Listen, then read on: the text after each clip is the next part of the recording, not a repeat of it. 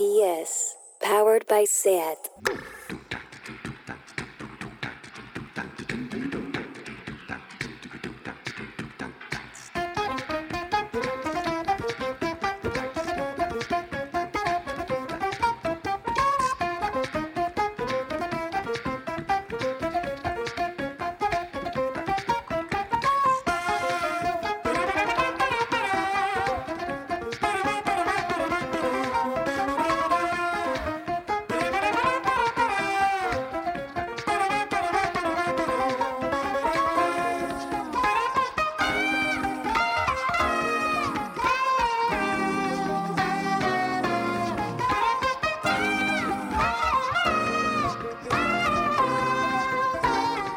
Bienvenidas a Tardeo.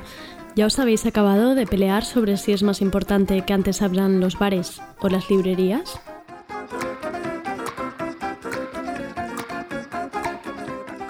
Acabamos la semana con este nuevo tardeo especial Yo me quedo en casa.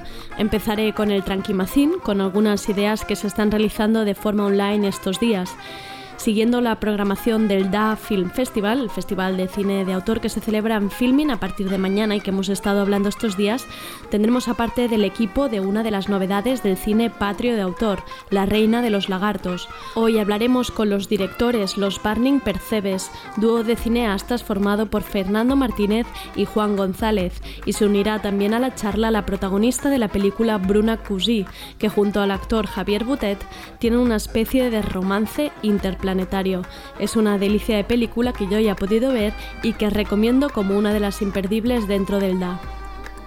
Y para acabar tendremos a los hermanos Conchita y Fermí Herrero que forman el grupo Tronco, cuyas canciones nunca han dejado de sonar en tardeo.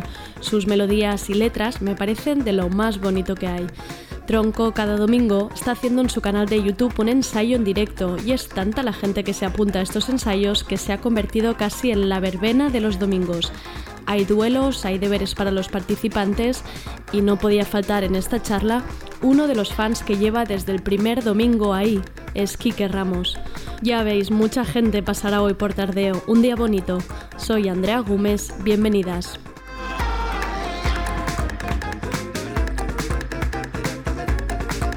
Tardeo.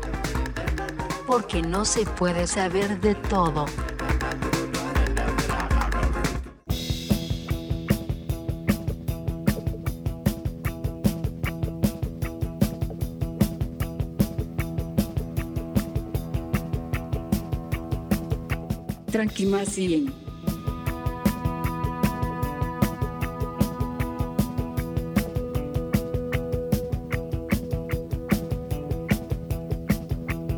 Y vamos ahora con la dosis de ansiolítico de hoy.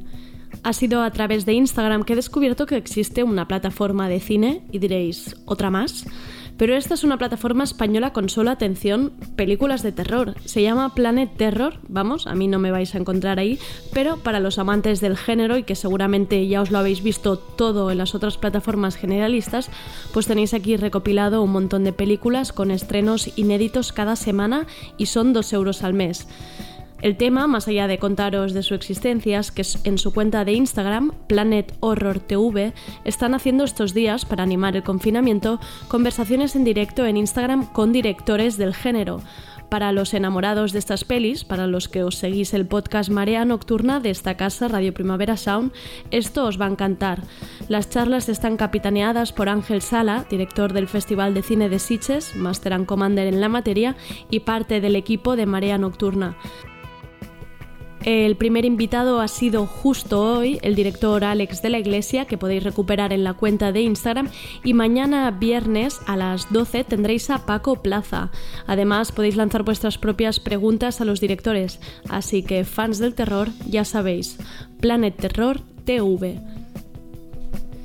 y para muchos el día 18 de abril no haber podido celebrar el día del Record Store Day, un día de fiesta y conciertos alrededor de las tiendas de discos de la ciudad, ha sido de una tristeza absoluta.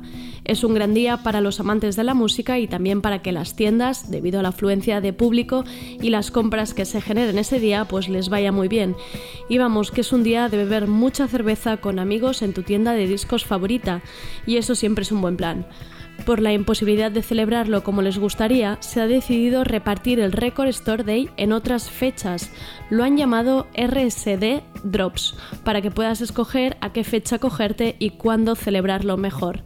Las nuevas fechas son 29 de agosto, 26 de septiembre y 24 de octubre. De esta forma se aseguran que el mayor número de tiendas se puedan acoger. Así que ya sabéis, 29 de agosto nos volvemos a ver en las tiendas de discos. Y para ir acabando me gustaría recomendar una entrevista que podéis encontrar en la cuenta de Instagram de Abulema Cullí, que corresponde al grupo de personas voluntarias y entidades que forman Casa Nostra, Casa Vostra, que luchan por los derechos de las personas migrantes. En su Instagram, Bulema Cullí, encontraréis una entrevista de la periodista especializada en derechos humanos Olga Rodríguez con la Mine Sar, portaveuda Top Manta BCN. Es una muy buena entrevista para entender la situación del colectivo mantero durante el COVID-19, cómo lo están llevando, así como las iniciativas que hemos explicado aquí en el Tranquimacín, que se están haciendo desde el Top Manta como el Banco de Alimentos y la campaña que ya recogimos el otro día en la sección de Miriam Hatibi de regularización ya. Y hasta aquí las recomendaciones y el tranquimacín de hoy. Cuidaos mucho. Me despido con esta canción de Jaime, I Know Alone, que anunciaba ayer en su Instagram con un baile totalmente tiktokero. Así que ya tenéis coreografía nueva para aprenderos estos días.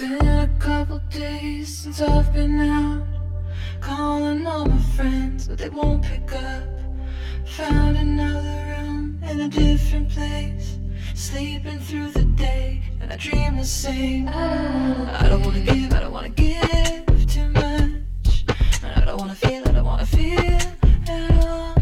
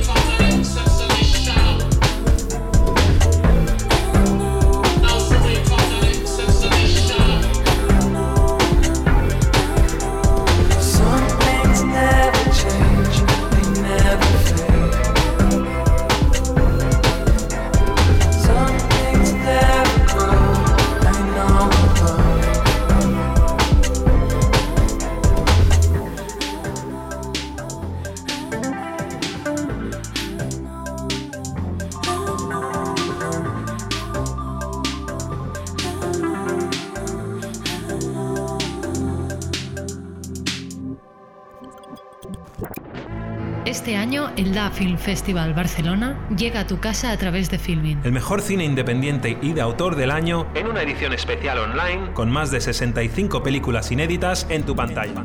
Del 30 de abril al 10 de mayo. Más información en dafilmfestival.com y filmin.es. Con la colaboración de Radio Primavera Sound. Estás, escuchando, Radio Primavera Sound. RPS. El Festival de Cine de Autor de Barcelona a punto de empezar en la plataforma Filmin y aquí desde Tardeo os lo queremos poner fácil entrevistando al equipo de algunas películas que os ayudarán a decidiros entre el amplio catálogo. En esta edición, dentro de la categoría Un impulso colectivo, que recoge lo que llaman el nuevo talento español más arriesgado, nos encontramos con una película muy especial. Se trata de La Reina de los Lagartos, la última película de Burning Percebes, protagonizada por Bruna Cusí y Javier Botet. Burning Percebes son el dúo de los directores Fernando Martínez y Juan González. Quizás los conoceréis por ser del entorno Venga Monjas y Miguel Noguera o el mundo de las webseries con Ventura Time. En Filmin podéis encontrar su largometraje debut, Searching for Mary Chey y Ikea 2. Los suyos son películas low cost, arriesgadas, humor absurdo y mucha ironía. La Reina de los Lagartos es un romance intergaláctico con un punto de delirio, como si fuera un encuentro en la tercera fase, pero barcelonés, muy natural. Está protagonizada por el increíble Javier Botet, que esta vez va sin prótesis al natural. Javier es seguramente el actor español más reclamado en Hollywood para cubrirlo de maquillaje y prótesis y convertirse en un ser fantástico. Y le acompaña una maravillosa Bruna Cusí, con la que ya trabajaron en IKEA 2. En la película es madre soltera de Margot Sánchez, y Bruna se llevó el Goya Mejor Actriz Revelación con Astiuda en 1993. En la película también aparecen Roger Coma, Mickey Sparvé, Al Sarcoli y Iván Lavanda. Y se une a la videollamada Marina Sisa, parte del equipo de preproducción y rodaje. Vamos ahora con ellos. Tenemos a Bruna Cusí, Marina y los Burning, Fernando Martínez y Juan González. Hola Juan, hola Fernando, hola Bruna y hola Marina, incorporación de última hora. Primero de todo, ¿cómo estáis? ¿Cómo lleváis estos días? ¿Cómo está la cabecita?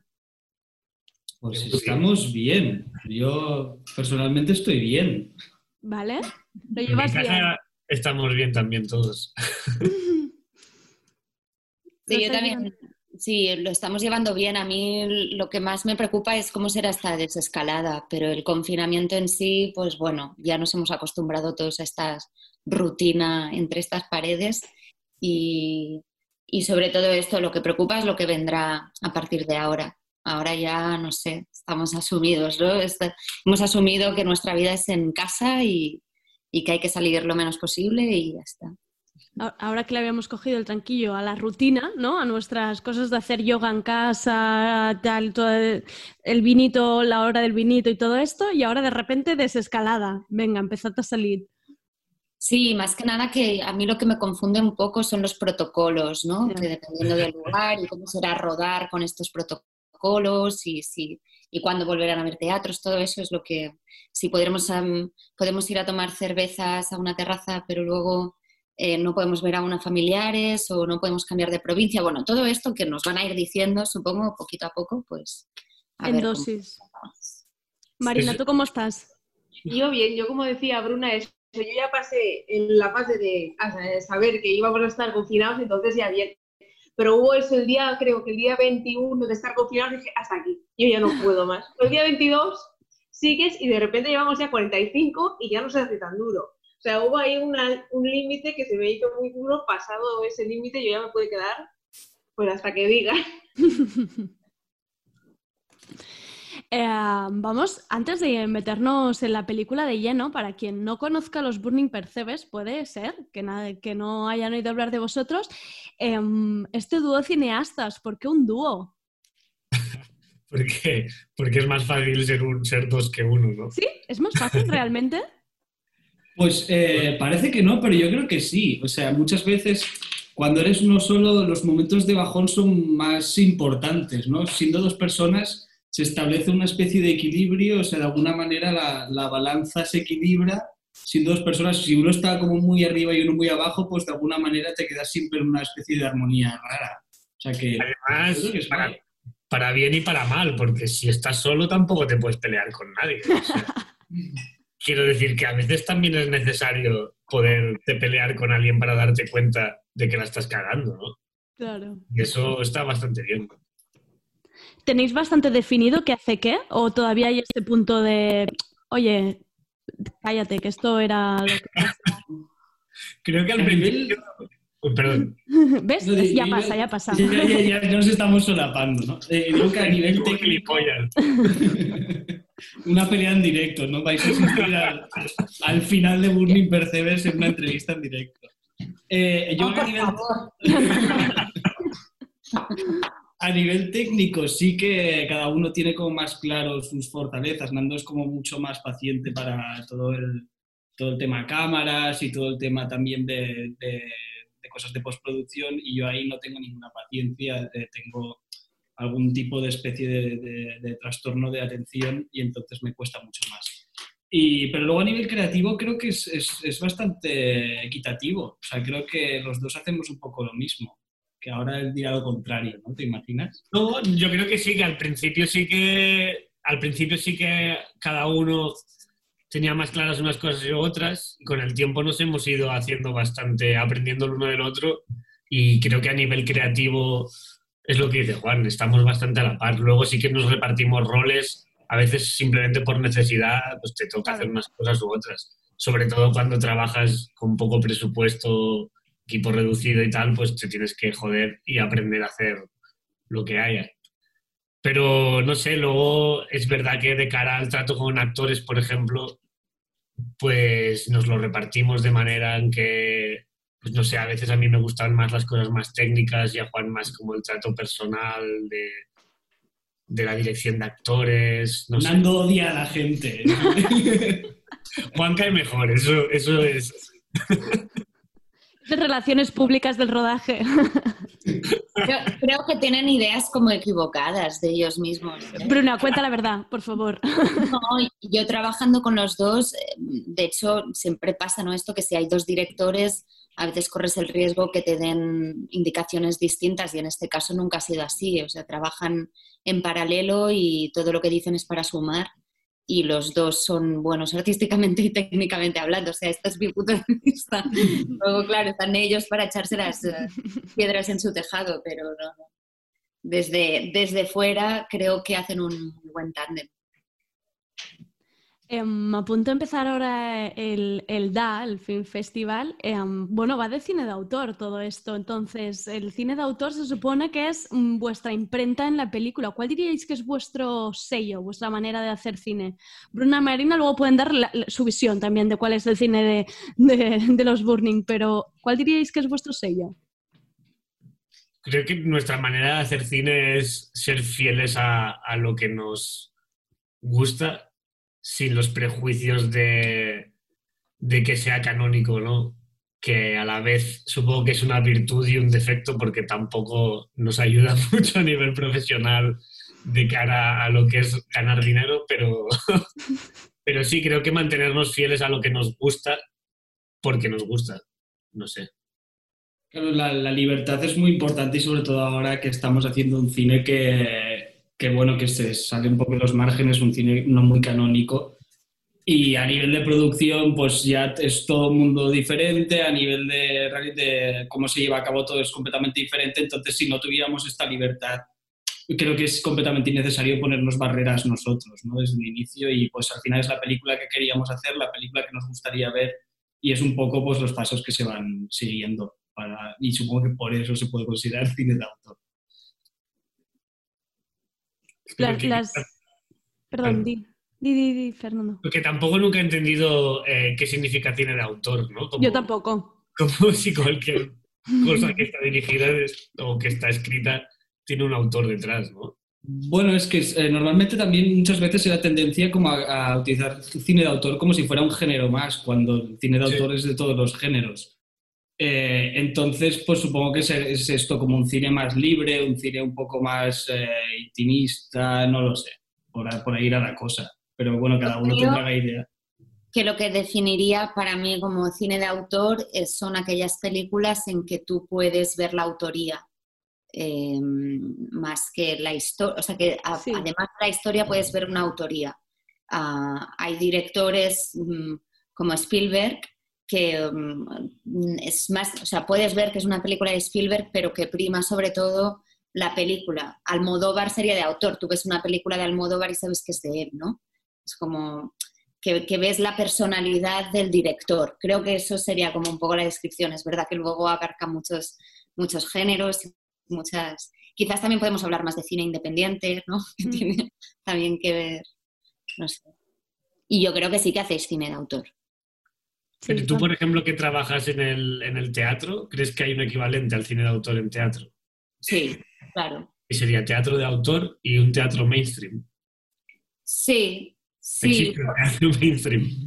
Bueno, en, en teatro Sí. tiene como otros lenguajes, en realidad tiene otras nomenclaturas. En el teatro se dice, pues a veces, nuevas dramaturgias, ¿no? Eh, teatro contemporáneo, se, se usan otras, otras nomenclaturas, pero sí hay, hay, hay mucha autoría en el teatro actual. Mm. No, lo decía más por la palabra en sí, pero sí. Mm. Precisamente con Carlos Ríos, el, el dire del DA, decíamos que mm, muchas veces cine de autor hay este estigma de pelis raras, ¿no? Y yo precisamente en- la crítica de muchas de vuestras películas, una de la palabra que más se repite es rareza. Es una rareza. Em, ¿Os gusta el adjetivo? ¿Os, os sentís a gusto con él? Yo creo que sí, o sea, no, eh, porque algo sea raro no supuestamente tiene que ser incomprensible ni malo, ¿no? O sea, la, la rareza muchas veces es lo que te distingue y lo que precisamente hace que, lo, que se fijen en ti. O sea, siempre dicen que de pequeño ser raro es malo y luego cuando eres adulto todo el mundo está desesperado por ser raro, ¿no? Entonces creo que, es, que es, es algo positivo. O sea, si fuera una película completamente normal y hecha sin, sin un duro, pues entonces nadie la vería. O sea, tienes, ahí estaba un poco lo de la libertad que comentábamos antes. Aprovecharte de esta libertad para poder hacer una cosa con la que tú te ca- acabes contento. En el fondo, como los que nos consideramos artistas le tenemos pánico a ser normales, ¿no? Entonces, Claro. que te llamen raro es como un piropo, creo yo. Sí, sí, en realidad sí. Eh, no he explicado nada absolutamente de la película yo, de La Reina de los Lagartos, entonces eh, dejo que hagáis la sinopsis vosotros. Lo dejo en vuestras manos. ¿Qué es La Reina de, los Lagartos? ¿De qué va? Creo que Bruna, siempre que te lo preguntan, lo explicas muy bien. ¿Podrías hacernos favor?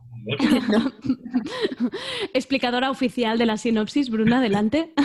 No, así como sinopsis clásica, es difícil ¿eh? hacer sinopsis, es eh, básicamente la historia de, de, um, un amor de verano, un amor peculiar, porque es entre Berta, que es una madre soltera, ah, con un hombre que viene del país del- de los lagartos, del planeta de los lagartos, y justo la película empieza el día en que este, este noviazgo se tiene que terminar porque este extraterrestre tiene que volver a su planeta.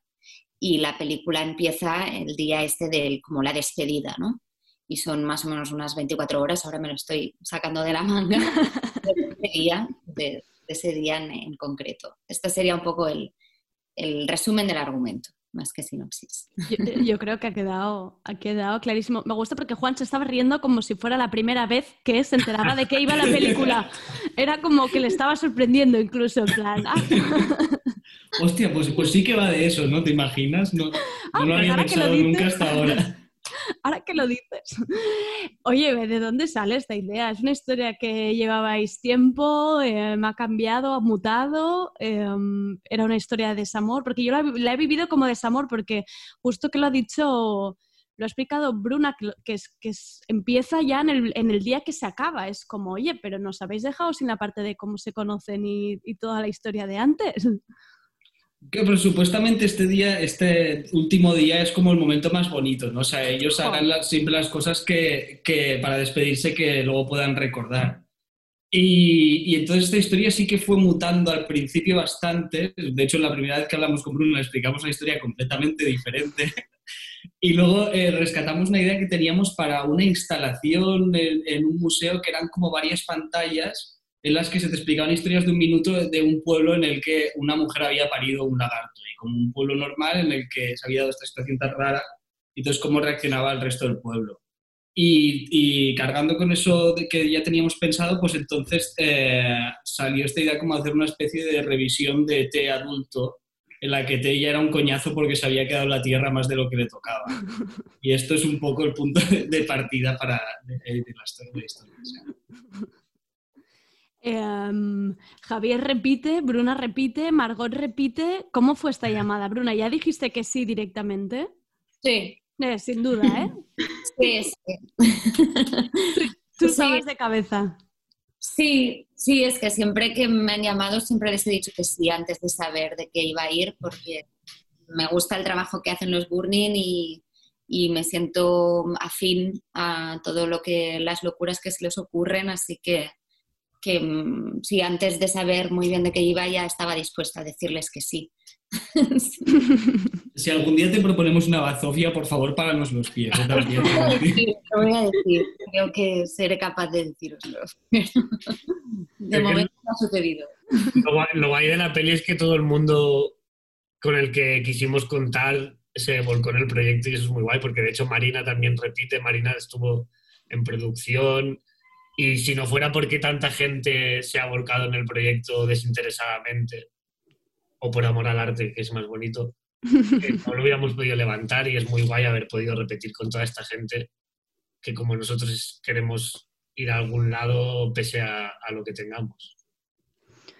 Realmente cuando se ve que repite equipo, bueno, se percibe eso, casi que, que sois familia y que la gente pues em, le gusta cómo trabajáis, le gusta el resultado y está a gusto. Pero es que además, viendo la película, una de las cosas que también mm, es raro, ¿eh? no sé cómo definirlo, pero era como que la, la película transpira que os lo pasáis bien. En, en el, en el rodaje da la sensación como incluso de colegas, es como que se transmite, no sé cómo. Bueno, Es que es- es es- Y que hablamos todos a la vez, perdón. Nos hemos emocionado. Sí. Marina, Marina. No, es que totalmente, o sea, los días de rodaje eran una fiesta, porque era todo equipo, pues que nos conocemos mucho y al final es eso, es la película en sí, pero es más rodar lo, lo que proponen Nando y Juan. Al final te arrastras en su mundo, en su rollo, siempre tienen muy buena, muy buena onda en el set y estamos más como rodando algo entre amigos que, bueno, luego se va a convertir en película, pero cuando estás ahí es como un locurón, confías en ellos dos y eso es lo mejor. Y siempre hay cervezas. Ah, eso. Eso transpira también. No se puede decir que no es legal. Ah, hostia. No hay. ¿Para cuándo acaba la jornada? Cuando acaba la jornada, no, no, Celebración. Claro, obviamente. Que además es real, no, no es que estemos ahí bebiendo. La película la rodé completamente La rodé borracho, no te imaginas. Hombre, no sería el primer director que lo hace tampoco. No. Ya, también. No creo, no creo. Am, habladme del, del rodaje, porque además he leído por algún sitio que sí, estaba previsto en unos días y bueno, eh, se acabó doblando los días. Em, ¿cómo, ¿Cómo ha ido el rodaje? Marina está como sudando por un lado. ¿Cómo, cómo ha sido el rodaje? ¿Cómo fue? A ver, es lo que dices, inicialmente estaba, estaba planeado grabar, bueno, y de hecho cuando se lo comentamos a Bruna, estaba planeado grabarlo en cuatro días, porque aquellas estábamos los dos trabajando y era como pues cuatro días que nos pillamos de vacaciones y nos dedicamos a esto. Y entonces, eh, claro, pasó que, que luego de repente vimos el, el material y, que nos quedamos sin dinero para, para financiar la película, que el Super 8 es un poco caro y tuvimos que recurrir a, a otra tanda de. Con varios meses de Solo ese- cuatro días, perdón. No, Inicialmente eran cuatro días, sí, sí. Los cuatro días de verano fueron. Sí. solo cuatro días. Hicimos cuatro días en junio, hicimos cinco días en noviembre y luego un día solo contigo. Vale, o sea, diez días en total. Sí. Mm. Full time, ¿eh? No, sí, eran 10 días que teníamos escenas picadas de ir de un sitio para otro. Yo me acuerdo ir a la granja y por la tarde volver y ir a mil sitios a la vez para hacerlo todo en esos cuatro días de cómo estábamos trabajando, necesitábamos esos días que teníamos libres hacerlo casi todo, tanto Claro. para nosotros como para los actores. También hay una peculiaridad que al estar rodando en Super 8 no se podían repetir muchísimo las escenas, entonces am, se hacían como mucho tres, cuatro tomas si había algún problema técnico, pero, pero la, No es como un rodaje de estos que tienes que estar una hora montando luces, luego otra hora repitiendo, repitiendo hasta la saciedad, plano contra plano. O sea, la, la, la planificación era, mm, eh, permitía esa también rapidez de poder hacer las cosas. Claro, esto para los oyentes de tarde que no lo sepan es que está totalmente grabada en Super 8. Y claro, yo la veía y yo pensaba, pero yo recordaba que esto, el revelado, el trecinado, vale una pasta. ¿Qué han hecho estos dos? En plan, por favor, que esto vale mucho dinero. Eh, efectivamente, ¿no? Vale una pasta increíble. Bueno, cada, cada cartucho te permite rodar unos 3 minutos. Creo que son 3 minutos 20 segundos, pero tienes que pensar en que las colas las vas a perder. Y igual cada cartucho entre una cosa y la otra está sobre los 100 euros los 3 minutos, algo así. Para Y- tenerlo en digital en ordenador, luego ya. ¿Y cómo fue la decisión? ¿Fue algo que de repente dijisteis, oye, saltemos del digital a... Habíamos rodado un teaser en, en 16 con John, nos había flipado y, y pensamos, queremos rodar la película en cine sí o sí, pero lo único que podemos eh, permitirnos es el Super 8 porque el 16 es más caro aún. Claro. Entonces había como ahí una movida de que había unos 1.500 euros que había que gastar y, y el tema fue que pensamos, va, con 1.500 euros lo hacemos y los cojones luego. No fue así. Pero bueno, un poco esa estupidez fue la motivación a decir como va, hagámoslo. Y entonces ya a partir de ahí pues vas pensando y buscando una estética y todo y entonces construimos la película. Pero el germen más germen de todos fue como tenemos que gastarnos este dinero, vamos a hacer una película porque estamos cansados de esperar. Bueno, y hacer un poco un cambio del IKEA 2, ¿no? Que Claro. es justamente lo contrario, ¿no? Como las Total. nuevas tecnologías versus volver al origen, ¿no? Del, del carrete en sí. Sí, también acompañaba un poquito la historia. O la idea era hacer como una historia así más universal, como una cosa casi doméstica, que narrara esta historia de, amor de verano. Entonces el Super 8 como nos parecía que respetaba también un poco la esencia de estas imágenes como caseras, que, claro que estamos acostumbrados a relacionar pues eso como una historia, eh, unida y unas grabaciones pues, de nuestros padres o nuestros abuelos. Es que además creo que quien esté acostumbrado a, a- a ver cosas vuestras, ¿no? A tanto el momento web series como a todos los cortos, pelis que habéis hecho, creo que para mí esto es un. O sea, los Burning totalmente nuevos. O sea, creo que esta estética os queda muy bien, pero es que os hace una, una imagen totalmente distinta de lo que hemos visto hasta ahora. Además, es que justo antes hoy me he vuelto a poner un rato de IKEA 2 y era como. Dios santo, pero, pero, que, pero esto es muy fuerte el cambio. ¿Pero qué es eso? Es totalmente lo más digital, absolutamente digital, con juegos de, de redes y cosas así, a una historia totalmente distinta y el look cinematográfico y todo este así como doméstico, que es que yo creo que la gente que esté acostumbrada a vosotros será como, wow, ¿qué pasó? Siempre nos ha gustado mucho experimentar con los formatos, con las estéticas y creemos que la evolución lógica para nosotros era un poco esta involución de nosotros nacimos en el digital, experimentamos con Searching for Mary Kay y una cámara barata, entonces nos dimos cuenta de lo que nos molaba como todo el rollo de, del feísmo bonito en, en lo digital, hicimos IKEA 2 como metiéndonos en el mundo de internet, el glitch, todo el, el destrozar el digital y entonces ya fue como, ¿qué, qué tenemos ahora? Era como, pues vamos a, a por lo analógico, analógico no, de hecho, como a- al celuloide. Y, y, bueno, para nosotros era como más o menos lógico, ¿no? Normalmente la gente rodaba en Super 8 y pasó a rodar en VHS y luego en, en digital, nosotros hemos ido hacia atrás. La involución. Eso es. No- sé muy bien cómo va, pero entiendo que con esto no hay prueba, con el Super 8 es como con las analógicas, no hay prueba y error. O sea, aquí vais a tiro, a tiro hecho. No, además, claro, yo me encargaba del sonido y Nando de la cámara, por tanto no podíamos estar juntos en ningún momento del rodaje. Entonces nunca vimos los dos la secuencia con imagen y sonido hasta que nos llegó el telecinado un mes más tarde. Por tanto, yo no sabía lo que se había grabado. O sea, había visto el encuadre, pero no había visto lo que se había grabado. Y Nando no había escuchado las escenas. Bueno, como el sonido estaba en digital, luego al llegar a casa sí que si tenía dudas de alguna cosa lo podía escuchar. pero in situ no, no, no lo pudo escuchar ni yo ver. Entonces fue un mes más tarde que ya se puso todo en común y entonces ahí sí que lo pudimos ver. Además, parte importante del proyecto era aceptar el error y, Claro. y que el error beneficiara a la película, con lo cual teníamos muy claro siempre que íbamos a, estábamos a merced de esta película, del Super 8 en sí, y íbamos a aceptar el horror, el error. El horror. ¡Qué horror! Por error. De, de hecho, queda bastante marcado en según qué escenas, sobre todo en la escena de Mickey Sparvé. Los, eh, te lo iba a decir, eh, las fans de. Mickey Sparvé eh, están pensando, ¿por qué coño me lo habéis puesto desenfocado, amigos? que no Pero lo bueno, veo. siempre podemos fardar de, de tener a Mickey Sparvé y no enseñar su cara, ¿no? Claro. No nos hace falta. Pero sí creo que el, que el error nos beneficiaba mucho y después en la banda sonora también integramos el error y, y era parte de, de este proceso creativo. o sea, imagino que al mes de llegar todo el telecinado fue como un el día de la sorpresa, ¿no? El día de, de ver qué hemos hecho. Había miedo, había mucho miedo. Había tensión. Sí, el de laboratorio nos había dicho como, ha salido, ha salido todo bien, ha salido todo bien. Alguna bobina así un poco rara y entonces había mucho miedo, porque de repente era como, igual nos quedamos sin película.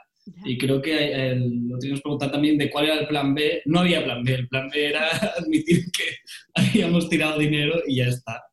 Creo que Y siempre avisábamos antes de cada persona que entraba al proyecto se le avisaba como Ya. puede ser que esto no salga. O sea, puede ser que todo este trabajo luego no se vea. O sea, yo me acuerdo que había mucho miedo de que hubiese alguna que no se hubiera revelado bien y tener que volver a grabar esa escena. Y bueno, pasó en una, pero Sí, eso lo pasó. pasó, lo pasó en una clave. Solo fue Sí. una de 30.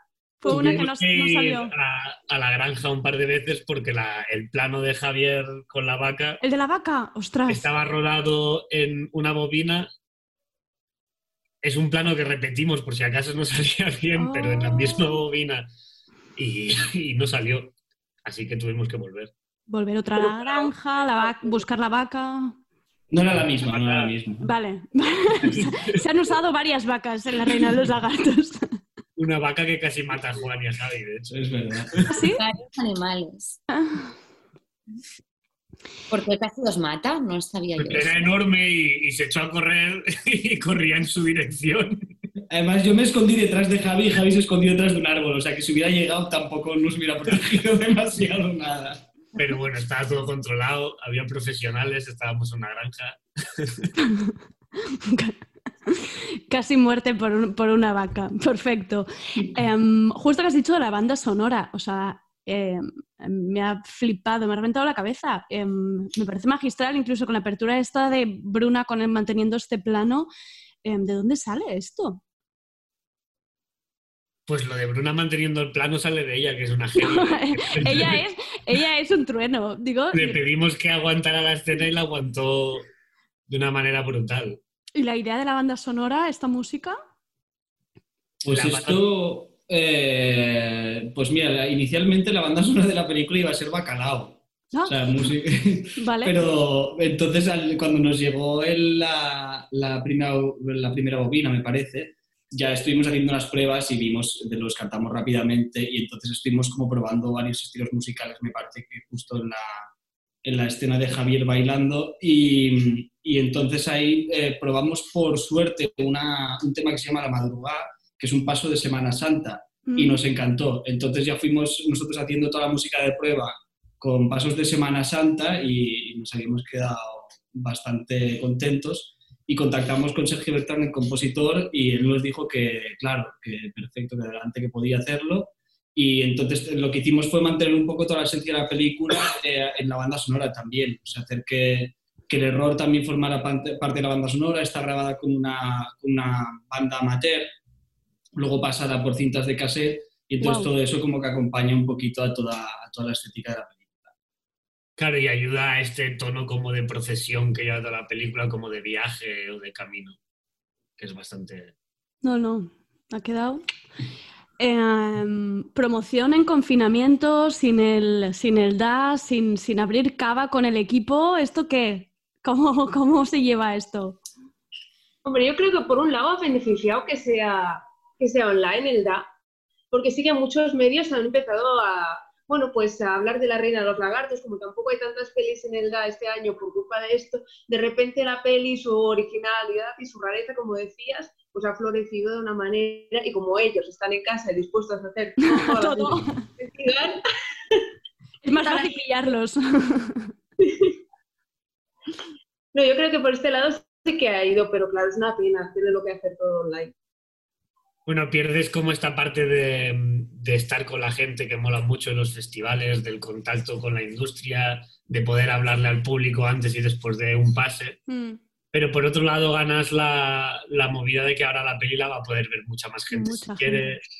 Te abres como a, un mundo de internet que en realidad es el mundo en el que vivimos todos, o sea que tampoco, tampoco es nada tan, tan diferente o loco, me parece a mí. Me parece como súper guay que el festival se haya querido mantener de esta manera, porque otros festivales no han podido hacerlo o se han, o se han cancelado directamente y me parece como muy guay por parte del DA mantener como este, este espíritu de querer seguir, sea como sea, y de hacerlo a través de Filmin, que además es una plataforma que nos encanta.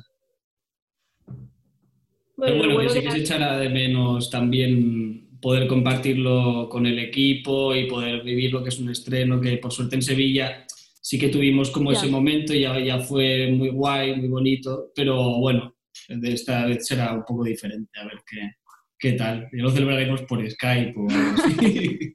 Se pierde mucho como la tierra gratis, los canapés, el ahí, ahí, ahí. el la y todas esas movidas. Los fotocalls, ¿no? Ahora os tenéis que limitar a poneros fondos virtuales en el Zoom. Está, pero molan. Estoy encantado con esto. Sí, sí, estás ahí. ¡uh! Ahora lo siguiente es ponerse el, plano de, de la vaca detrás. Yo creo que para la siguiente entrevista ya lo tenéis. Oye, pues muchísimas gracias por entrar esta tarde a Tardeo. Os deseo muchísima suerte con la Reina de los Agarrostos, que yo creo que no hace falta porque es que yo creo que va a encantar. O sea, la crítica yo creo que ya la tenéis como con el analógico lamiendo el suelo y el, público le va a encantar. O sea, seguro. Que sí. que sí, que la vea mucha gente. Seguro que sí, seguro que sí. Eh, muchísimas gracias y ánimos, ánimos con lo que queda. Muchas gracias. Gracias. Que vaya bien. Adiós.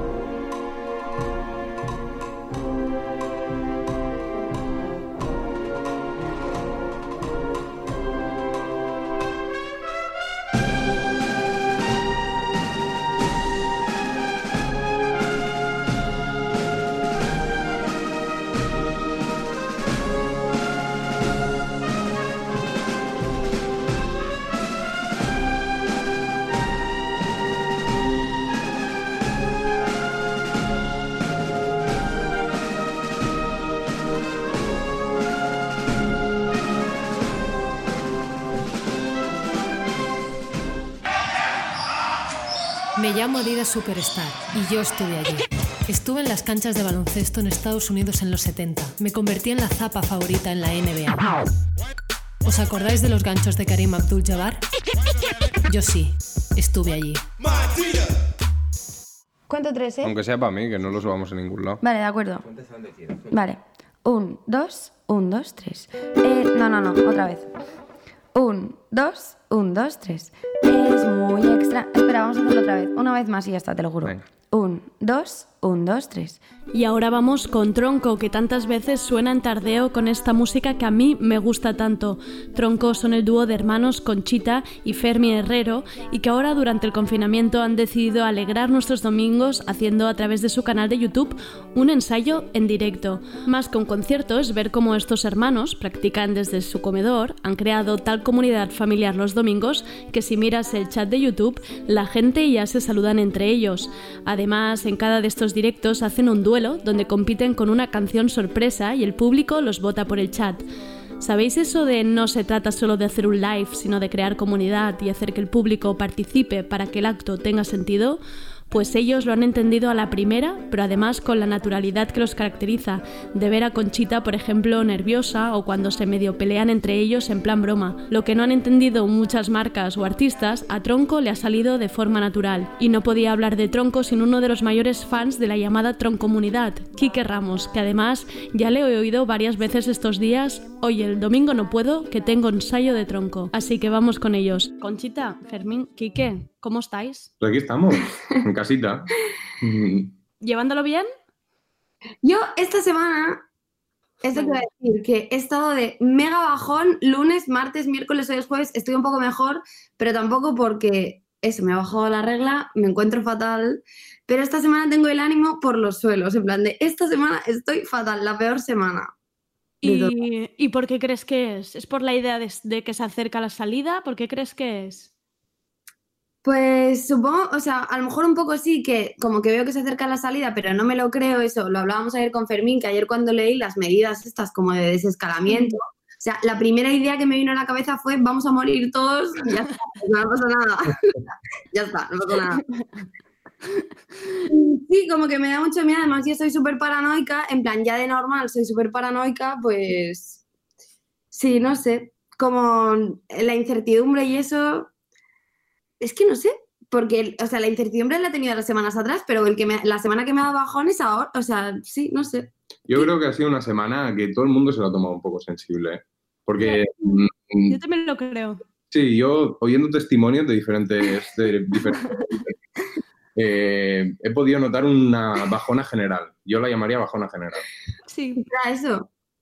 Yo, también lo he visto, quizá está, eh, además que lo hablaba con la psicóloga que tenemos en Tardeo, que decía como que está entre la ilusión, que hemos pasado por muchas fases en, muy pocos días. El subidón de volver a salir, el darte cuenta que sales pero con 20.000 reglas raras, absurdas, de puedes ir a la terraza pero solo con una persona a 20.000 metros. Entonces, salir para qué, está como esta frustración, luego tienes el miedo de decir, bueno, a ver si nos estamos animando muy rápido. Yo creo que hemos pasado por toda la escalada de emociones. Total. ¿Tú, Kike, cómo lo ves? Tú, tú tienes la emoción por salir, da igual, ¿no? Te da igual como sea. Tú, la emoción por salir está.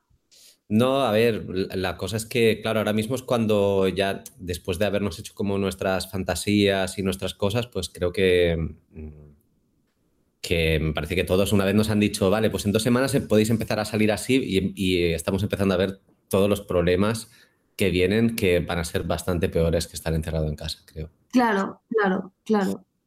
Era, era como que era más fácil pensar que, que nuestro máximo problema era aprender a, a, convivir en casa, ¿no? Es como, ah, pues mira, sí. al final lo hemos, lo hemos sabido hacer y era como, bueno, pues esto era lo mínimo, chavales. Claro, claro, es como, o sea, nos está viniendo como la onda expansiva. sí. Como estando la hostia, como en cámara lenta, ¿sabes? que lo estamos viendo venir. Además, eh, me ha hecho gracia, no sé si os ha pasado a vosotros con amigos o así, que hay gente que es como, yo el sábado no salgo para verlo desde fuera, ¿sabes? En plan, que bajen unos, el experimento lo hagan otros y yo ya veré si salgo el domingo. En plan, yo no voy a ser el primero por si acaso. Pero este sábado ya podemos salir. Sí, este sábado en algún momento, no sé, es como esto se emitirá un poco más tarde, en algún momento hoy el gobierno dirá cómo será la salida el sábado. Pero en principio el sábado se podía salir gente que haga deporte, que, que ves a buscar las mallas, o gente que haga paseos con su unidad familiar. Básicamente todo el mundo. O sea, en realidad lo único que ahora querían como poner franjas horarias, como con los niños. Pero bueno, quiero decir, runners, runners, todos el sábado. Niños perdidos. No, aquí que le apetece muchísimo la idea. Mira que está encantado de la vida. A mi abuela diciendo, nuestra abuela, en plan, uh -huh. una abuela es más mayor, o sea, no es una abuela súper mayor, pero es una abuela. Pues estaba por teléfono ayer con mi madre diciendo... Que se quería que ir al mercadillo. Que se quería ir al mercadillo a comprar unas prendas a Vilanova. No, se quería ir a Vilanova con la Renfe el domingo al mercadillo a comprar unos pingos. vamos a ver un momento. En plan, no vamos a ir a, a Vilanova a- al mercadillo, Ella ¿sabes? ella se imagina que el mercadillo el domingo va a ser lo, de- lo, que, lo, que, lo que ha sido hasta, hasta antes de la Pero que mi cuarentena. abuela-. Tal, no sé qué, no No, sé, pero que, quiero decir, pero que mi abuela ve la tele y está bien de la cabeza, ¿sabes? En plan, ella ve lo que ella quiere ver, ella se va a la película, pero claro, es como, en mi cabeza es como, o sea, evidentemente no nos vamos a ir con el tren al mercadillo el No, domingo, rápidamente ha entrado en razón. O sea, Pero yo creo rápidamente. que mucha gente le está pasando eso, ¿eh? que la idea de salir no, no han pensado, o sea, no han pensado que va a ser obviamente con unas normas, que no te puedes alejar. Es como los niños cuando salieron, ah, pero que los parques están cerrados, ah, que no puedo jugar con nadie, ah, pues me quiero volver a casa. Es que yo creo que esto le va a pasar a los adultos igual. Mm, Claro, claro. Seguramente. Que no podemos jugar, pues nos volvemos a casa. Todos.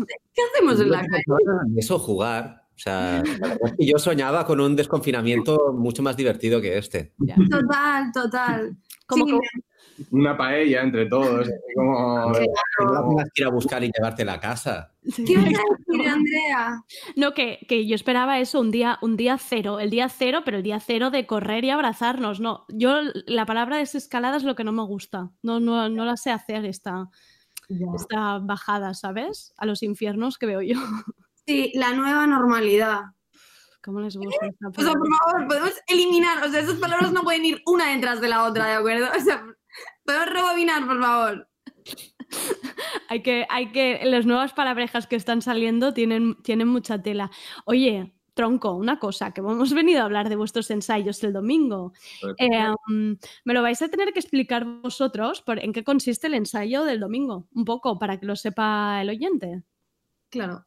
Contármelo, Algo muy sencillo. Conchita y yo nos juntamos el domingo. ¿vale? Durante la semana vamos planificando un poco qué, qué vamos a hacer en el concierto y hacemos un directo tocando algunas canciones. Hacemos como un ensayo, en plan. Bueno, tampoco Fermín ensayamos, tampoco ensayamos mucho en realidad, pero sí, o sea- como que no es un concierto serio, sino que, que como vivimos en la misma casa, eh, pues estamos ahí echando la tarde. Aunque cada vez está siendo más serio. ¿eh? Sí, cada cada lo vez- estoy viendo, ¿eh? Os lo estoy viendo, porque iba a decir, al principio se percibía esta cosa de ensayo porque había esta cosa de Conchita todo el rato, ay, qué nervios, o vosotros hablando, pero os estáis complicando la vida cada vez más y yo pienso, la producción de esto se os está yendo de madre ya, ¿eh? Nos está yendo absolutamente de las manos. O sea, ya no- o sea, estamos un poco deprimidos ya, porque no sabemos ya qué hacer más.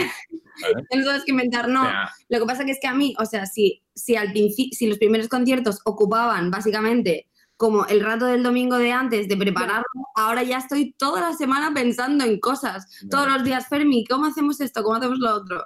Sí. claro, te ocupa. Te ocupa. Claro, claro, empieza a haber ya como un nivel de preparación previo importante. Producción, eh, marketing, de- o sea, hay varios, tenemos varios equipos distribuidos por la casa. Hay departamentos. Hay Esto, a ver, Andrea, esto no se puede. En Solo entre cocina- nosotros no se puede. En la Hay cocina no departamentos. puedes hacer lo mismo que en el lavabo. O sea, Claro, claro. No, pero Te concentras, te concentras distinto. Claro. No, pero el otro día nos estábamos repartiendo, pues, quién era el director creativo, el de jefa de producción, eh, todo. Es que hay que repartir las tareas. Bueno, que nos aburrimos también un poco, ¿sabes? Y, la verdad, cosas. estamos muy aburridos. Yo os puedo decir ahora ya que, que aquí que lo podéis nombrar embajador, si queréis le podéis dar el departamento este de comunicador, porque te lo digo, es hablar con Quique, y además yo lo oigo en varias videollamadas, ya lo tengo por ahí, y Quique es, no, el, domingo el domingo no puedo, no, no, recordad que el domingo hemos de quedar para ensayo, no, no, no, no, el domingo hasta ahora es tronco, y es como, Quique, ya, es vuestro mensajero. Bueno, déjales en el chat al Kike y al Gaby. No, pero es Ellos que- mismos se adjudican ya. puestos, o sea, El otro día, por ejemplo, Gabri era el regidor. Era el y es que a mí no me parece nada mal que fuera el regidor, porque un regidor tiene que mm, conocer bien a su grupo. em, ah, las cosas que hacen los regidores, pues, o sea, cada uno se está buscando su propio puesto. Ese y es- Quique tiene un puesto importante, por supuesto, claro que sí. yo creo que hemos creado un ecosistema. Se llama La troncomunidad. tron- La troncomunidad. o troncosistema, también nos gusta llamarlo. Y cada uno está cogiendo un poco el rol que, que quiere jugar en ese ecosistema. Vale. Yo quería decir que no viene para nada al tema, es que estoy súper contenta porque mañana se estrena el documental de Amaya. Ah, sí, Sí. eso es verdad. Eh, se me ha olvidado decirlo antes, que estaba súper de bajón esta semana y todo eso, pero mi alto en el camino de esta semana no tanto el concierto porque estoy triste, es lo de mañana, es lo que me hace ilusión. ¿Estás, estás de alguna manera insinuando que quizá invocáis a Maya el domingo? No, no, no, no, no. no. Quique ya liando, ¿eh? Ojo, Quique liando. es, ya un nuevo, que es un nuevo estaba papel también. A ver, es que lo de las invocaciones en verdad mm, nos da un poco de vergüenza. Estamos teniendo nuestra crisis Estamos de teniendo invocadores. Una crisis invocativa. De momento lleváis todos de dos. A ver, A no, es- ver, no es que no nos hagan caso, pero un poco sí. No pero un poco la muerte. Y a ver, tampoco, en plan, Darse, tampoco. darse semana tras semana contra un, muro. ¿sabes? Es algo que al final, claro, esto es lo de siempre. Pero a ver, la invocación les llega, sabemos que les llega. La invocación Sabemos que les les llega. Sí. Vale. Pero Que ya- claro, ya, queda en su tejado la pelota, o sea, ya es otro tema. claro, pero queda en su tejado, pero no. Pero se queda ahí olvidada la pelota, ¿sabes? En plan, como. O sea, sabemos que les llega a las personas que hemos invocado. Entonces, esto podría ser un éxito, porque sabemos que les llega, entonces las invocaciones son un éxito, pero también son un fracaso, porque les llega, pero no hay interacción, no pasa nada, ¿sabes? Vamos a ver. que intentáis, intentáis llegar a gente que es un poco, son majos, son buenas personas, pero son un poco siesos. Aquí, aquí Quique os ayuda en estos temas. Quique sabe de estas cosas. Vale, vale, vale, vale, vale, a ver, vale. pero es que Fermín, Quique tiene toda esta información, eso es verdad. Pues es que te tenemos que preguntar a ti directamente. Pásale, pásale un Excel de artistas eh, majos y, a- y un poco pa- echados para adelante, sí. Vale. Claro, Un. Excel, un Excel. Pues sí, vamos por ahí, vamos por ahí. Te le- se lo comentaremos al departamento de invocación. Sí, a nuestra enviarán un jefa de comunicación. Contacto contigo. Departamento de invocación me suena a Hogwarts, me está gustando todo. Es como, está entre Hogwarts, toda la magia está allí. Eh, um, me encanta porque además estáis como creando unas palabrejas propias ya del, del ensayo del domingo, que ya las tenéis, la troncomunidad, los, los duelos. Tenéis que contarme esto de los duelos. Bueno, el motivo por el cual hacemos directos. Batirnos en duelo con Chita y yo, básicamente. Es pelearos, peleas de hermano, pero en directo. Es para saber quién es mejor, Andrea. Exacto. Esto tenemos que saberlo en ¿Quién, esta quién ha casa. nacido mejor? Y esto se lo estáis relegando a la pobre gente del chat, entre ellos Quique, que los ponéis cada día en el compromiso de solucionaros este Se tema, ¿no? mira, la pobre gente del chat que no se moja ninguno. No, Eh, sí se mojan, sí se se mojan. se mojan. Se mojan cuando les damos pena, en plan. Van conmigo, sí, pero. A ver, luego, a mí, por ejemplo, me ha pasado que hay algunas veces que yo he notado. A ver, cuando yo he notado que el grupo va contigo, como que yo me rayo, pero me rayo de verdad, en plan, ya no me quieren, o sea, ya no me quieren esta gente. Y cuando el grupo va contigo, que no van contigo, pienso, uy, qué gente más estúpida que no van con mi hermano, ¿sabes? Uy, está jugando, ¿eh, Quique? Está jugando con los sentimientos. Se tiene muy mala solución esto, Conchita. Ya. Tiene muy mala solución, pero es que es que, o sea, yo no quiero ni que ganemos ni que no ganemos, pero quiero retarnos y ser la mejor, pero a la vez es como que Pero es, un, es, una, es una rayada que dura poco tiempo. Al final, lo importante es que el duelo motiva a hacer el, a hacer el directo, porque si no, es como, bueno, cantamos nuestras canciones. Bueno, vale, pues ya las Para- hemos Para la gente que no esté al día con los ensayos, contanos esto del duelo. ¿Qué es? ¿Que escogéis una canción cada uno? Bueno, eh, bueno, hemos, sí, de momento hemos cogido cada uno una canción sin decirnos el uno al otro, en plan, Sorpresa, ¿vale? Perfecto. Eh, y las batimos en duelo, pero en plan como que puede puedes ganar eh, Depende. es por lo poco- sorprendente de tu elección o por la técnica que has usado o por el giro que le has dado. Luego también, pero hace pero una semana no escogimos una canción, o sea, hace, la semana pasada compusimos una canción en décimas cada uno la suya. Vale. Y las batimos en y la cosa es que yo no sé lo que va a hacer Fermín hasta entonces. Claro. Y él no sabe lo que voy a hacer yo. Entonces es, quedar, es, o sea, es quedarse también con el otro, ¿sabes? Claro. Ese- te voy a machacar, ¿de acuerdo? Vale, Ahora, vale. La verdad, lo que pasa realmente, o a mí me pasa al menos, ¿El qué? que en el momento del duelo, si vas primero o vas segundo, o sea, si vas, si vas segundo, yo la primera canción me cuesta mucho escucharla, porque estás pensando en tu, en tu performance eh, para el duelo, ¿sabes?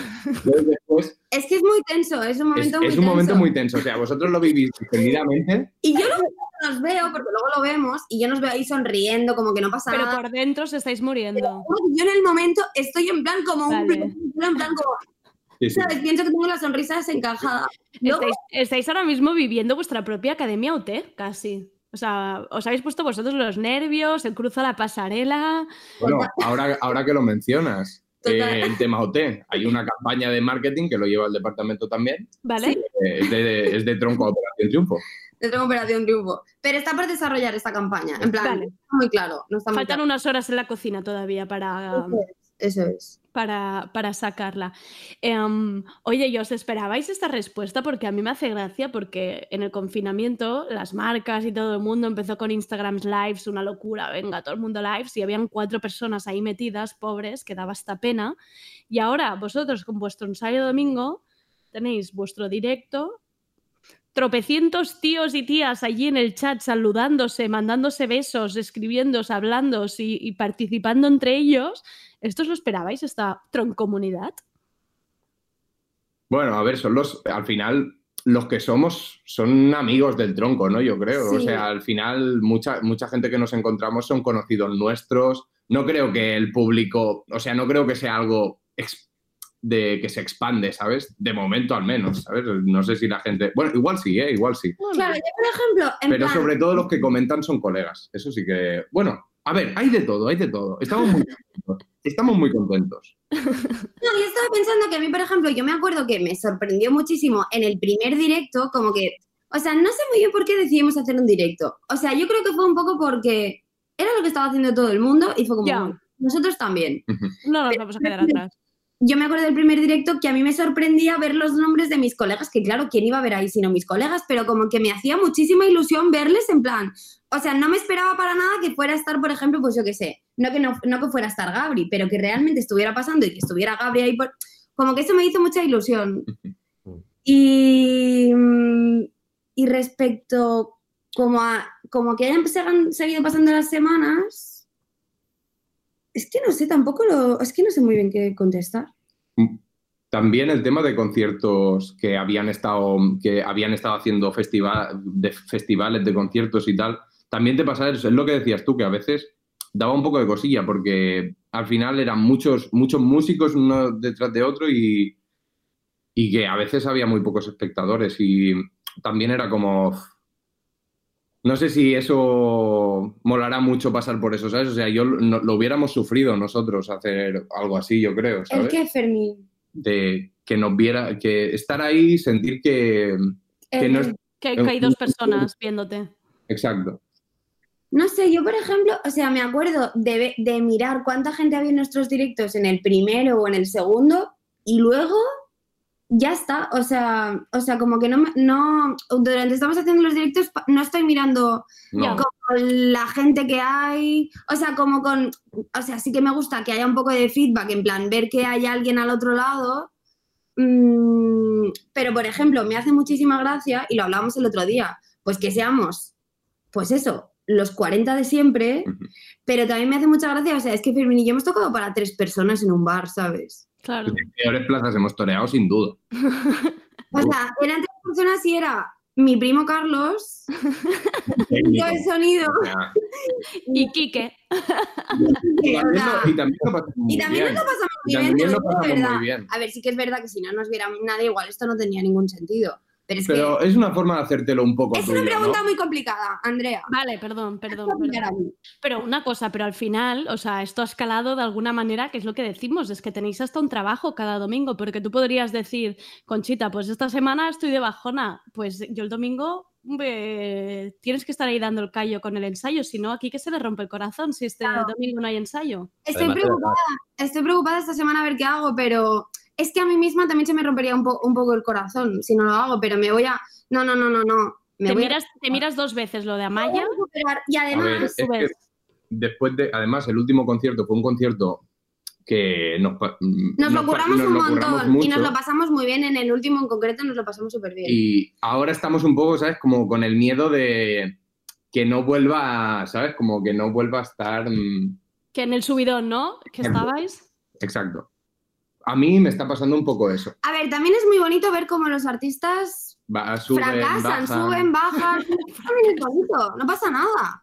No vais a fracasar. También es, o sea, es verdad. Mm, También es interesante. No, fracasar no, pero hay conciertos. Sí. Hay conciertos que pueden estar más fuertes, conciertos que pueden estar más flojos. Pero a ver, son, llevamos muy pocos conciertos, yo qué sé. Haremos algo. Llevamos siete conciertos, no Son sí, son nada, mu- son muchísimos es conciertos. mucho trabajo, ¿eh?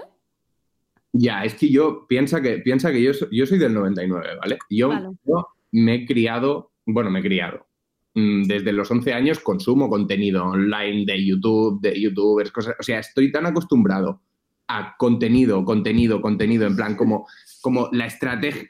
Yo sí, yo cada, yo cada día, yo cada día, te- yo cada día me veía los vídeos de tal, de cual, de cual, de cual, de cual. Entonces, pues claro, yo se lo exigía a esa gente. Ya, en plan, no, no, no, no pares. ¿sabes? Sí, sí, yo me veía vídeos largos, largos. Pero es que tenía mucho tiempo libre, libre porque no en esa época. Ahora, ahora, Vamos a parar de hablar ahora, un poco. ahora todo ha cambiado. Óyeme, pero, pero con esta maravilla que habéis puesto de los stickers y las ilustraciones de conchitas, que esto ya no se puede superar. Quiero decir, yo si os mantenéis ahí, ya está, esto es maravilloso. Claro, es que yo ahora la cosa es que a mí eso me motiva mucho. Lo de inventarme la con la movida de los dibujos, yo he encontrado un filón, porque a mí eso Me da Claro. mucha ilusión hacerlo. Como que no lo he visto yo en ningún sitio, esta cosa tan bonita, ¿eh? A mí me, yo he pensado, y además que lo movíais, y yo, ¿pero qué hacen? Que me, me estabais descubriendo como, como de repente una nueva tecnología, y en plan, pues se está moviendo el sombrero, ¿cómo lo hace? Sí, no, o sea, yo hubo, hubo en el Cuarentena Fest, hizo un concierto un chico que se llama Pau, que tiene un grupo que se llama Las Hormigas, que a mí me gusta mucho, y Pau en su concierto, con un programa, metía antes de las canciones como una pista de la canción que iba a tocar, pues una imagen. Y entonces como que... Un poco de ahí, en verdad. Sí, eso me gustó mucho pensé, claro, con mis dibujos, pero es que la cosa de poner imágenes delante del vídeo, como que yo qué sé, cuando, o sea, cuando terminamos de hacer el concierto, como muchas veces no nos da tiempo a leer todos los comentarios, cuando Claro. se otra vez en YouTube los vemos y yo estoy con un papel en plan pensando o apuntando los comentarios que veo como que me parecen divertidos y de ahí, o sea, de ahí saco un montón de ideas siguiente, en realidad, ¿sabes? O sea, como que de algún modo se autogenera solo, ¿sabes? Tampoco... O sea, entre el público, departamento creativo, departamento I más D. Quique, eres departamento I más D también. Yo, yo no estoy haciendo, todavía no he dicho nada. Pero, lo- pero los comentarios de- del canal de YouTube, ellos te ya sacan ideas de ahí. Sí. Os estamos aburriendo, Quique. A mí no. Estamos tostada total. No. ¿Qué? Que estamos dando la tostada total. ¿Qué va, ¿Qué qué va, va? Me estáis, me No, no, no. estáis, me estáis Oye. arreglando la tarde, la verdad. Me tenéis que contar lo de los deberes que les ponéis al público. Ah, Bueno. pobre público. Contadlo esto. Claro, es que a ver, no puede ser que Fermín y yo estemos semana tras semana currando a, currando a muerte Claro. ¿Vale? y el público simplemente esté en su sillón sentado tomándose una cerveza. Muy El bien, Conchita. Tiene que participar. Aparte Esto- que al público le gusta participar también. Bueno, yo no sé si le gusta o no le gusta, pero Le gusta. Quique. ¿te gusta participar? A mí sí, un poco. ¿Ves cómo le gusta? no, a mí me sabe un poco mal que ponemos al público un poco en un compromiso cuando les pedimos que invoquen. Pero, a ver, hay que tú, o sea, mira, Qué estamos, compromiso, las redes sociales. O sea, me, apetece a mí ahora mismo etiquetar a Rosalía, a Jay, Claro, a cualquiera. Lo puedo hacer. claro. Vale, bueno, es igual, pero sí que es verdad, en plan de, o sea, bueno, ya que somos una comunidad y que estáis aquí de piqui piqui, en plan hablando, mm, vamos a estar todos juntos en algo, Claro, no pasa nada. fuerzas. Para que lo sepan los oyentes, poned un ejemplo de deberes que ponéis. A ver, son deberes muy fáciles. Son deberes muy sencillos. Los, últimos, que hemos puesto Bueno, una vez queríamos poner una redacción. de 200 palabras. Ya, pero eso, eso es lo que a mí me gusta. O sea, ponerlo. Exacto, Vale. pon- pónselo ni que sea aquí, que puedes ponerlo personalizado, en plan, Quique, saca una newsletter de aquí. Y No. aquí que te la hace. A ver, poco No a lo hemos poco. Son ideas, son Son ideas que están en nuestro, ideas. en nuestro departamento. Almacén. que tenemos un montón de ideas, en verdad. No, pero los deberes que ponemos, o sea, los deberes que hemos puesto hasta ahora ha sido que se escuchen un disco en concreto para que luego puedan can- cantar las canciones, pero es como, o sea, eso está, o sea, lo de los deberes que escuchen un disco es como, es como los predeberes, ¿vale? vale. Una prepara- la preparación, La preproducción. Vale. Eso es, eso es, pero Vale, nosotros iremos pidiendo en exigencia lo que nosotros también vamos dando, en plan, claro. Eso, ahí tiene que haber un poco de... Un poco por cada lado, claro que Claro, sí. porque si no es que el público se va a sentir fuera de esto y el público tiene que sentirse dentro de esto. Claro. Está todo aquí. Os veo, os veo, parecéis ahora mismo eh, una startup a punto de despegar. Tendrías que vernos en mi habitación teniendo las ideas, tendrías que ver. Con post-its por la pared. Son, a ver, proceso creativo. Un proceso creativo. Es que estáis, estáis que no, que no paráis de crear. Oye, y mm, este domingo, para quien quiera unirse em, a vuestro ensayo, ¿hay deberes? ¿Hay preproducción? ¿Hay algo que, que la gente tenga que saber? Este domingo se tienen que estar, eh, por supuesto que sí. Este domingo Que nadie se me relaje, por favor. Nadie se relaje. La segunda cara del primer disco. ¿Vale? La segunda cara del primer disco y ya está. Solo esto me parece poquísimo. Oye, os estoy relajando, ¿eh? Como profes. Luego una invitación al público que no me están respondiendo. Uy. Tampoco lo estoy explicando yo muy bien, me parece. Pero hemos puesto un apartado de como de patrocinios, de gente que nos puede patrocinar. Ah. Y entonces nos han o sea, a ver, es un poco de broma, en plan, son patrocinios inventados, pero yo pensaba como que la gente me escribiría como negocios inventados y como yo hacer el logo y pues hacer una historia con eso. Eso a mí me parece lo más divertido. Y no te lo está mandando la gente. Y no me está mandando la gente. y yo digo, ¿tenéis empieza a mandar ya. Sí, no, pero en el próximo concierto lo voy a explicar mejor, porque yo creo que no lo he explicado de una manera como, ¿sabes? Clara, no ha llegado Yo claro creo que ahora lo- los 40 principales de Tronco estaremos escuchando esto y todos nos esforzaremos en sacar negocios Eso buenos. es, eso es. A ver, yo voy pensando en A ver, en el negocios. tintero siempre hay. Yo tengo tres o cuatro negocios pensados, pero es que sois, es que vosotros sois muy listos. Seguro que se os ocurre algo mejor. es que es verdad. No sé. Es verdad. Y si no, siempre puedes publicitar amigos directamente. Sí, también. te inventas logos con ellos. Eso es, eso es. Em, ¿Alguna sorpresita para este domingo? ¿Algo así en exclusiva que haya sacado el departamento de inventiva? Mm, Este domingo. Mm, Ya veremos si llegas tú, Ya Conchita, que estás ahí un poco a ver. Sí, porque esta semana, como está así, Fermín también está entregando cosas para el cole. Está un poco este domingo Uy, preparar muy bien.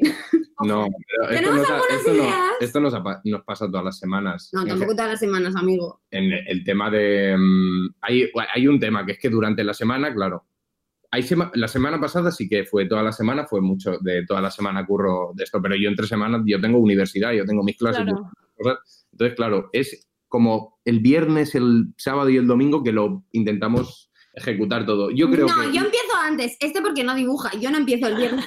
Pero yo... Eh, vamos a ver, yo estoy... Cada ahí departamento se organiza como puede. Acompañando, Claro, cada uno se organiza como puede. el ok, sí que es verdad, en plan No, que yo. el ok ni una mierda para ti. Pero, hombre, por favor, el ok, te doy el ok.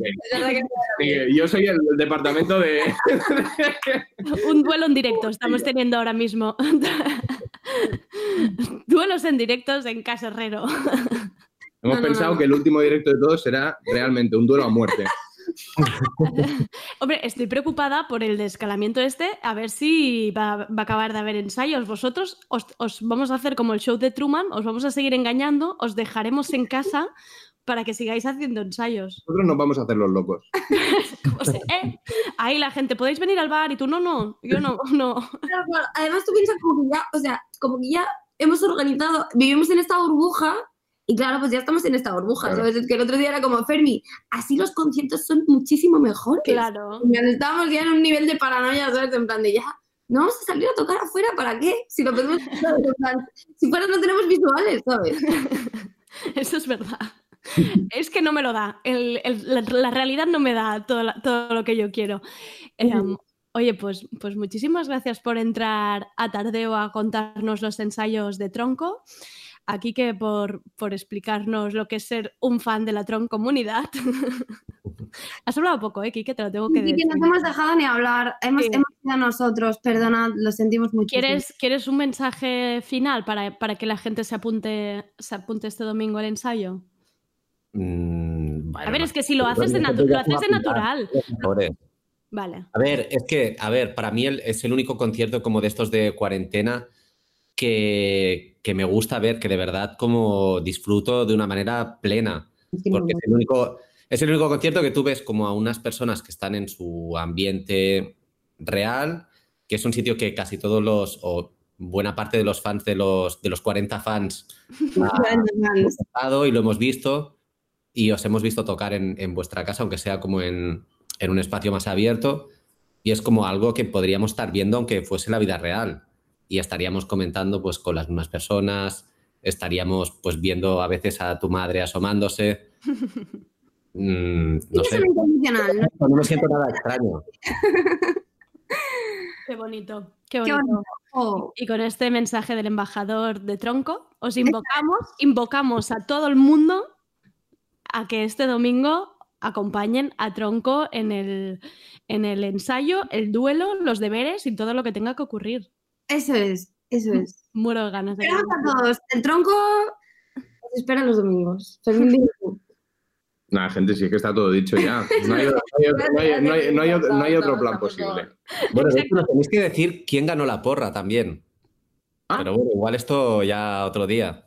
¿No? Eh, No está solucionado este tema. eh, el departamento de investigación está teniendo problemas con, con la porra. He tenido una. Está teniendo problemas con. Con la, conta- con la- con la contabilidad de la porra, ¿no? Vale, bueno, quizás se soluciona para el domingo o de- lo dejamos allí. Seguramente para el domingo estará solucionado. Hay, hay, hay problemitas. Popular, eh, por el jefe del club de fans. Oye, pues muchísimas gracias por entrar, por entrar hoy. Sois lo mejor. Me quedaría hablando cinco horas. Os Muchas quiero muchísimo. Estáis muy majos. Muchas Un beso. gracias. Muchas gracias. Adiós, Quique. Adiós. Demasiado rato pienso en ti a diario desde que se terminó el verano. Y hasta aquí el tardeo de hoy. Mañana no habrá tardeo. Seguramente mañana sea el Día del Trabajador más atípico y con la situación más inestable, precaria y con pocas perspectivas para muchos. Será un 1 de mayo con el privilegio de pocos de mantener el trabajo. La lucha no está en poner arcoíris en el balcón, la lucha está en creer que un nuevo modelo social y escenario es posible y que ni un paso atrás en la lucha por los derechos laborales. Buen fin de semana, soy Andrea Gómez, gracias por escucharnos. Borrachos. Y si no recuerdo mal, tú a mí no me gustabas. Y si no recuerdo mal, tú a mí no me gustabas. Me pregunto en qué momento me empecé a obsesionar. Me pregunto en qué momento me empecé a obsesionar. Que todo lo que digas me haga gracia es muy sospechoso y verte un brillo en la mirada lo es todavía más. Y si no recuerdo mal, tú no eras tan gracioso. Y si no recuerdo mal, tú no eras tan gracioso. Ni tan guapo antes de que te empezara a idealizar. Ni tan guapo antes de que te empezara a idealizar. Y si no recuerdo mal, tú no eras tan gracioso. Y si no recuerdo mal, tú no eras tan gracioso. Me pregunto en qué momento me dejaste de gustar. Me pregunto en qué momento me has dejado de gustar. Me llamo Adidas Superstar. Y yo estuve allí.